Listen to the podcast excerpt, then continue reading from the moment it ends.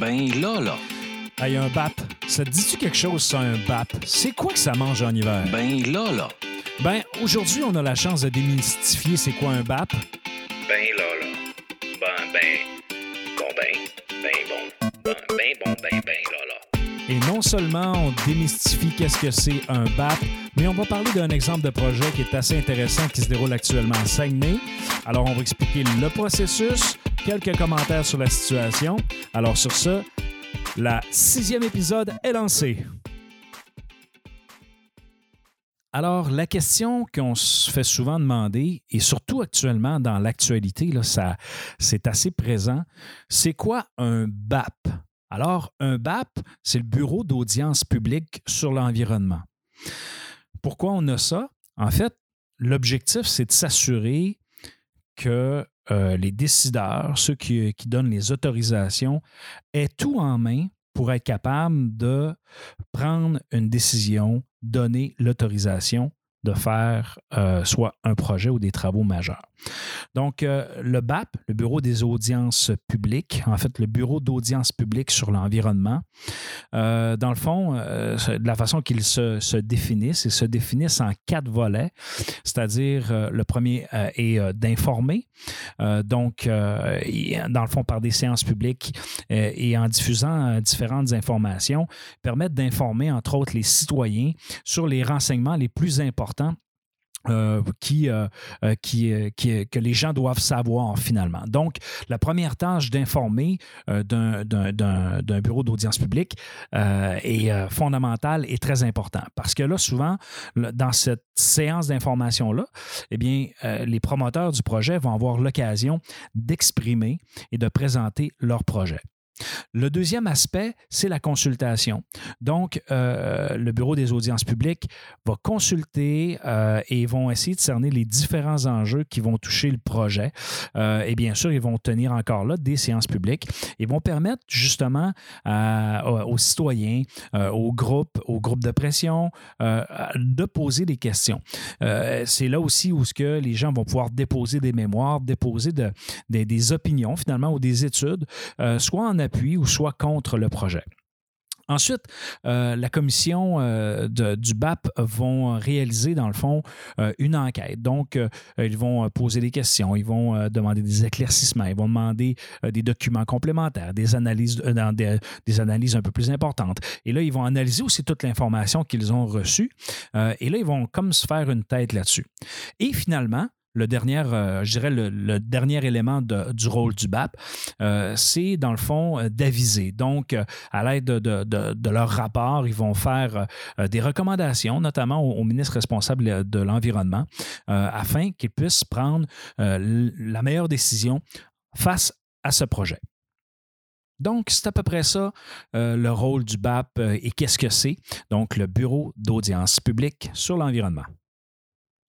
Maintenant, abordons le sujet d'actualité numéro un euh, je dirais, sur le plan des projets régionaux, euh, celui euh, notamment du, de GNL Québec, dans lequel il débute, sont dans le fond les, premiers, les premières audiences du BAP ici à Saguenay pour justement prendre les opinions, les idées de monsieur, madame, tout le monde et, d'être capable, dans le fond, de, faire le processus du début jusqu'à la fin. ce qui est intéressant à retenir, notamment avec, avec ça, c'est d'ailleurs, c'est un peu spectaculaire la façon que ça a démarré. Euh, c'est qu'on a assisté, entre autres, les, euh, les pros-contre euh, manifestés avec, de façon très originale, notamment avec un kiosque. Euh, et ils ont apporté, dans le fond, ils voulaient livrer un message. Donc, la première journée, ils étaient là pour manifester. Et de l'autre côté, il y avait un groupe de manifestants qui étaient pour le projet et qui, eux, avaient un peu le même objectif, c'est-à-dire de faire valoir leur euh, position qui était pour. Euh, Aujourd'hui, je ne me positionnerai pas personnellement si je suis pour ou si je suis contre le projet, parce que, à mon avis, les deux camps ont des arguments qui, euh, qui, qui, font leur, leur, poids et qui, qui vaut la peine d'être, je dirais, analysés et compris. Dans un type de projet comme ça, si on y va, par exemple, seulement avec l'angle économique, je pense qu'on manque quelque chose. Parce que oui, c'est un projet de 9 milliards, c'est un projet qui va avoir des retombées quand même assez intéressantes. Mais si on regarde juste l'angle de l'économie euh, et des retombées économiques, je pense qu'on manque euh, l'essentiel même de ce que ce qu'est en fait l'essentiel même de ce qu'est la région du Saguenay-Lac-Saint-Jean. Euh, de l'autre côté, c'est la même chose. Si on ne fait que regarder l'aspect environnemental. Et quand je dis environnemental, là, euh, euh, avec quelques arguments, euh, je pense que là aussi, si on le prend juste avec cette lunette-là, on manque quelque chose. Donc, je pense que le mieux, c'est d'être capable de prendre les deux côtés, je dirais, de, des, des, positions, puis d'essayer de voir de quelle façon on est capable d'aménager ça. Là ce que je trouve particulier, c'est que souvent dans, les bureaux d'audience publique, comme ça, c'est assez rare qu'on voit des manifestations les premières journées, euh, même au, début de, en fait, au début des audiences, parce que l'objectif de ça, c'est de dire, ben écoutez, on vous donne la place pour venir déposer des mémoires, présenter des arguments, euh, pour venir influencer la décision. Euh, et, là, il y a un processus. Et là, c'est est-ce que c'est en manifestant qu'on va être capable de, euh, dans le fond, que, ce soit d'un côté comme de l'autre, est-ce que c'est en manifestant qu'on va être capable de parler plus fort que tout le processus? Moi, je crois au processus. Je crois que ces audiences-là vont donner quelque chose. Et s'il y a un accord ou s'il y a un, désaccord face à ce projet-là, eh bien, ils seront euh, appuyés de par des, justement des mémoires, de par des opinions, de par les experts. Et je crois fondamentalement en ce processus-là. Donc, euh, c'est ça qui est particulier. Vous allez voir, j'ai ajouté les, articles. Euh, merci notamment à Radio-Canada qui ont fait un travail super intéressant euh, de, de, résumé de projet. Euh, je vous invite à aller voir, à aller les lire parce qu'il y a vraiment des détails super intéressants. Alors, c'était la première facette. On a lancé le bureau des audiences publiques et, je pense que ça va continuer à chauffer parce que là, on est comme dans, la phase aussi euh, information. Donc là, on, attend que, que, que GNL nous présente leur projet. Il y a des questions, ils doivent avoir des réponses. Et là, des fois, ils sont appuyés par d'études, sont appuyés par des, choses solides. Et euh, ça devient intéressant à découvrir les différentes facettes de ce projet-là. Euh, ceci dit, euh, il y a deux côtés de médaille. Alors, j'ai hâte de voir quels seront aussi les arguments et les, et les mémoires qui seront déposés euh, qui, euh, pour, de ceux qui sont contre le projet, euh, parce que je pense qu'il y a quand même de bons arguments contre, comme il y a également de bons arguments pour. et, d'où l'importance d'avoir un processus comme le BAP pour être capable de, structurer le tout. parlons maintenant un peu plus précisément de, la notion de projet. J'enseigne en gestion de projet et souvent, ce que je dis aux étudiants, euh, lorsqu'on monte un projet d'envergure, là, c'est un projet de 9 milliards, lorsqu'on bâtit des projets comme ça, euh, il y a justement tout le processus euh, d'acceptation du projet, d'acceptabilité sociale, il y a tout l'aspect du montage financier également qui est hyper important. donc, toute l'analyse d'avant-projet, toutes les études qui sont réalisées euh, euh, doivent être faites justement par des experts et ça demande des années. Souvent, ce qui arrive, c'est que dans un projet d'envergure comme ça, on va analyser euh, le projet euh, en lien avec la structure de financement. De quelle façon on va financer ce projet-là? Quelles seront les sources d'argent qu'on va aller chercher pour euh, faire en sorte que le projet arrive? Et, là, on tombe dans un marché, je dirais, international de financement, c'est-à-dire, ce n'est pas toutes les poches, ce n'est pas tous les groupes d'investissement qui vont pouvoir embarquer dans des projets comme ça. Ce sont souvent des, euh, des, financiers un peu plus spécialisés euh, euh, parce que dans le fond, eux, ils ont des, intérêts à le faire parce qu'ils voient le futur de ce projet-là et, non seulement sont capables de le voir, mais sont capables de le calculer. Alors, je ne veux pas tomber dans les aspects techniques, par exemple, dans le calcul de la valeur, de la valeur actuelle nette d'un projet qui souvent, une fois qu'on va changer une variable, deux variables, et des fois juste la modification d'un pourcentage va faire en sorte que le projet va tomber non, rentable. Et là, les décisions vont se prendre assez rapidement. Parce que dans le fond, quand tu as de l'argent et que tu investis des milliards dans un projet, la chose que tu veux, c'est capitaliser ton argent. C'est de faire en sorte que ton argent puisse en générer d'autres. Et tu le fais pas juste pour... euh, pour le, le- le- le côté, euh, euh, comment je peux dire ça, le côté social de la chose. Non, tu le fais pour faire de l'argent. là. Euh, eux, ils parlent le fameux money talk. Alors, euh, euh, ça, c'est un, des aspects. Alors, quand on, on change, par exemple, la variable de temps, lorsqu'on change la variable euh, de, de- de l'argent, des coûts qui changent euh, et qu'on change souvent le, le modèle de, projet, alors à ce moment-là, des fois, on peut, on peut avoir certains problèmes dans le financement.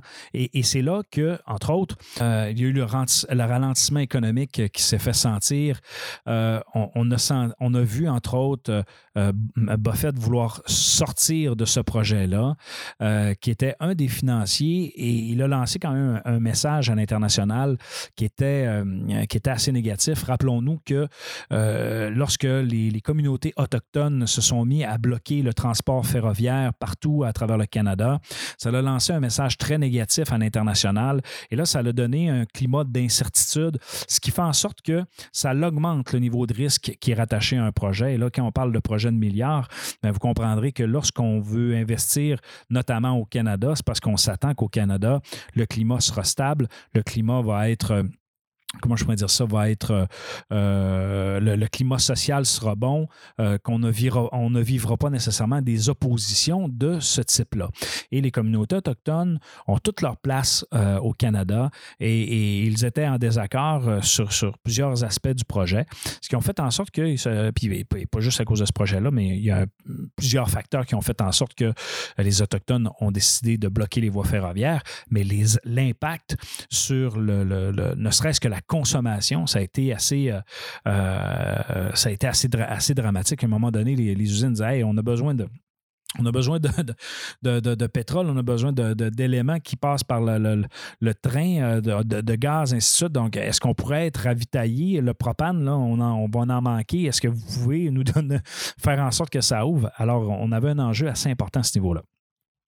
Donc, euh, si je reviens sur les notions de projet, euh, quand tu as un projet d'envergure comme ça, tu as la notion du financement, tu as la notion d'acceptabilité sociale aussi qui est, super important. Et cette acceptabilité sociale-là, euh, comme un projet comme GNL Québec, on voit qu'actuellement, il y a quand même un appui populaire avec les derniers sondages qui ont sorti euh, dans la région avec euh, où ce que les gens désirent euh, avoir ce projet-là. Mais il y a également des gens qui s'opposent au projet pour différentes. Et euh, il y a quand même une mobilisation euh, qui est très forte. Et euh, ce, qui- est à noter, c'est que quand on fait ce processus-là de bureau d'audience publique, ben, c'est parce qu'on veut aller chercher cette fameuse acceptabilité-là. C'est un outil aussi de communication pour dire voici notre projet et, aussi ben, de quelle façon qu'on pourrait s'améliorer. hein. Ça peut être ça également. Et souvent, les grandes entreprises, d'ailleurs, GNL l'a fait, avant même le- bureau des audiences publiques, de façon officielle, souvent vont euh, réaliser des séances d'information pour informer les citoyens, informer les communautés, euh, pour passer l'information sur leurs intentions du projet. Également pour euh, les, écouter, euh, savoir qu'est-ce qu'eux en pensent et peut-être même être en mesure d'aller chercher euh, un terrain, euh, un, un terrain d'entente, puis euh, s'assurer que tout le monde en tire leur compte. Euh, quand, ils ont fait notamment la, la mine euh, dans le coin de Chibougamau, euh, dans le fond, les promoteurs avaient fait à peu près cette même stratégie-là et euh, ils ont été chercher justement l'appui. Et un des premiers appuis qu'ils ont été chercher, c'est la- la- la- l'appui des communautés autochtones pour justement euh, dire écoutez, on va exploiter les ressources. Est-ce que vous voulez embarquer avec nous autres? De quelle façon qu'on peut devenir partenaire et de quelle façon qu'on peut travailler ensemble? Et dans ce cas-ci, ça a été un succès. Par la suite, bon, euh, la mine a a connu des, quelques ratés par la suite, mais bon, c'était quand même un projet majeur. Euh, somme toute, restons à l'affût de ce qui va se passer. Moi, je vous invite à suivre l'actualité parce que Lorsque vous allez suivre notamment des cours de gestion de projet, actuellement, j'en ai un que, je donne euh, à des étudiants qui sont vraiment excellents. Euh, je vous salue parce que je, sais qu'on on a beaucoup de plaisir dans nos cours ensemble. Euh, donc, les notions d'analyse de, projet et de l'évolution de ces projets-là, ce sont des éléments qui sont super intéressants. Alors, c'est ce qui complète ce podcast. Cette sixième édition. Alors, je vous réserve quelques surprises. J'ai fait euh, quelques demandes d'entrevue. Euh, j'espère que ce sera positif. C'est sûr que comme je suis à la première saison, du podcast, je ne sais pas si les gens vont vouloir embarquer, notamment certaines personnalités publiques. Mais bon, écoutez, si on, ne demande pas, on ne le saura jamais. Sur ce, je vous souhaite un bon week-end. N'oubliez pas de respecter les règles de distanciation, pas de party. Euh, je sais que ça peut être difficile, mais euh, faites-le. Euh, et dans le fond, la vie va bien nous le rendre dans les prochains mois. Sur ce, je vous souhaite une bonne semaine.